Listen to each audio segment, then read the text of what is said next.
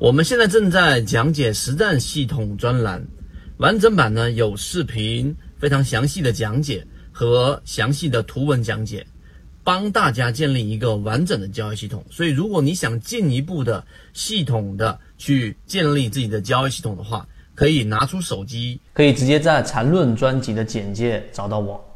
完整版系统专栏是通过视频加图文加个股案例的方式学习，力求贴近实际，通俗易懂，手机和电脑端都可以观看。申请入圈子 B B T 七七九七七。缠论想要入门，就必须要学会接下来几天我所讲到的分型、底、线段、中枢。如果连中枢都找不到，那就门都没入的了。今天讲的是缠论的 K 线与分型，大家一定要掌握这两个基本概念。第一个概念，缠论中的 K 线，在缠论这个新世界，连 K 线都与传统技术分析理论中的不太一样了。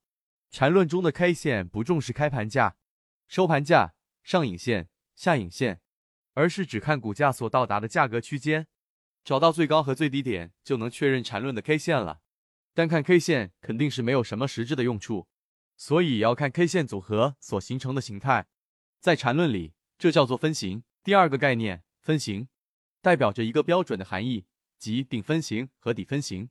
顶分型代表着当前时间范围里价格最高的那个区间，底分型就反之，代表最低价格的区间。